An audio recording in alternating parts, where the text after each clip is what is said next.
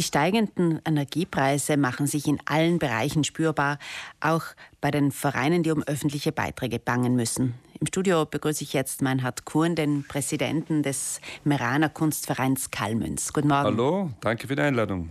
Herr Kuhn, schlafen Sie derzeit schlecht? Nein, es, es, geht schon.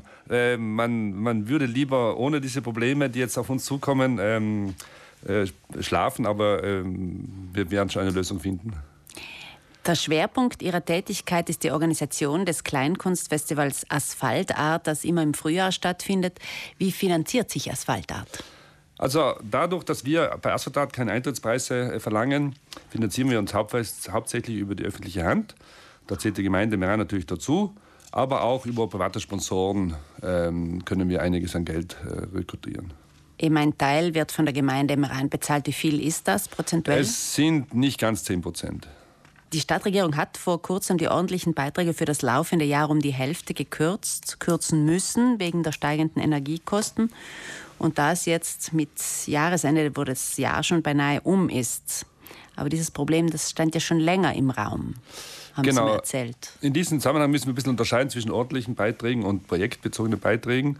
Äh, Vereine, die eine Jahrestätigkeit haben, also die nicht nur eine Veranstaltung machen, sondern eben über das ganze Jahr hinweg tätig sind, bekommen einen ordentlichen Beitrag zu dem Zwecke, dass sie im, am Beginn des Jahres schon planen können für das ganze Jahr. Und äh, diese Beiträge, diese ordentlichen Beiträge sind jetzt, also es hat schon damals geheißen, im Mai erstmals, dass äh, es Probleme gibt mit der Auszahlung, mit der, mit der, mit der Bereitstellung der, der Beiträge. Ähm, und jetzt im August dann ist es wirklich so weit gekommen, dass die Gemeinde gesagt hat, sie können nur, jetzt in unserem Fall, die Hälfte des äh, erhofften Beitrags auszahlen. Und das ist natürlich ein Problem, weil wir natürlich die Veranstaltungen größtenteils schon abgeschlossen haben. Nicht? Und das Geld auch schon dementsprechend ausgegeben haben. Das heißt, der Verein ist jetzt in den roten Zahlen. Das ist richtig, ja. Das klingt natürlich nicht gut. Die Beiträge für die Vereine, die kommen aus dem Fördertopf laufende Kosten und da sind auch die Energiekosten mit drin. Ganz klar, dass der Topf heuer leer wurde, schnell ja. leer wurde. Genau, natürlich. Der, der Riesenanstieg, das, das, merkt ja jeder private Haushalt auch, der, der, der, Energiekosten. Das trifft natürlich die Gemeinde umso mehr, weil sie natürlich riesige und viel mehr Gebäude in diesem Sinne hat, die zu heizen und, und, zu, und äh, Strom, mit Strom zu versorgen sind.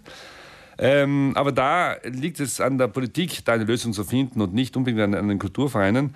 Ähm, es hat dann im Mai nach, dem ersten, nach, dem, nach der ersten Hilfsbotschaft durch die Gemeinde, äh, wo es geheißen hat, es werden gar keine Beträge ausgezahlt, weil gar kein Geld mehr da ist bei für die laufenden Kosten, hat der Landeshauptmann gesagt, nein, nein, es können ja die Energiemehrkosten aus den Überschüssen finanziert werden. Also die müssen nicht aus diesem Topf rauskommen und dadurch bleiben natürlich die, das Geld drinnen für die Kulturvereine. Bozen hat es scheinbar so gemacht. Warum es Meran das jetzt nicht geschafft hat, das äh, entgeht meiner Kenntnis, aber ich finde, da muss wirklich die Politik daran arbeiten, auch dafür, auch im Meran diese richtige Lösung dafür zu finden, dass eben der Topf der laufenden Kosten, in dem die Kultur drinnen ist, eben genügend Mittel zur Verfügung hat, um die erwarteten Beiträge auszahlen zu können. Jetzt ist es so, der Kunstverein Kalmünz hat wenig Fixspesen im Vergleich zu größeren Strukturen, wie zum Beispiel dem Altstadttheater. Das hat fixe Angestellte. Wie können solche Vereine ihre Kassen füllen oder Geld einsparen? Ja, da ist eben das größere Problem. Wenn man eben, wie gesagt, Angestellte hat oder fixe Mieten oder Betriebskosten für ein, für ein, ein, ein Lokal hat, dann ist man umso mehr auf diesen ordentlichen Beiträgen, auf diese ordentlichen Beiträge angewiesen. Und dafür gibt es ja auch die ordentlichen Beiträge, damit man eben diese Spesen auch tragen kann, neben abseits von den äh, einzelnen Veranstaltungen.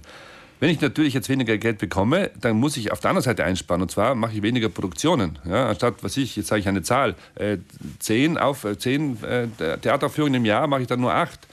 Was wiederum natürlich bewirkt, dass andere Beitragsgeber sagen, na, wir geben euch ja die Beiträge aufgrund eurer zehn Vorstellungen. Und wenn ihr nur acht macht, bekommt ihr weniger. Also das ist dann sozusagen eine, eine Katze, die den Schwanz beißt, weil natürlich auf der anderen Seite man einspart und dann aber im nächsten laufenden Jahr dann sagt, okay, wir wissen nicht, was wir bekommen, also tun wir von vornherein weniger planen und da natürlich äh, sagt dann ein anderer Beitragsgeber, okay, wenn ihr weniger plant, dann bekommt ihr auch weniger, weniger Geld. Ja? Also das ist eine Situation, die so nicht, nicht äh, tragbar ist. Und die drei Eintrittspreise kann man derzeit auch nicht erhöhen? Nein, also ich glaube nicht, dass man dieses Problem zulasten der Zuschauer abwälzen kann. Ähm, das ist wirklich, jetzt ist wirklich die Politik gefragt und äh, der Kultur den Stellenwert zu geben, den, den sie verdient. Ja?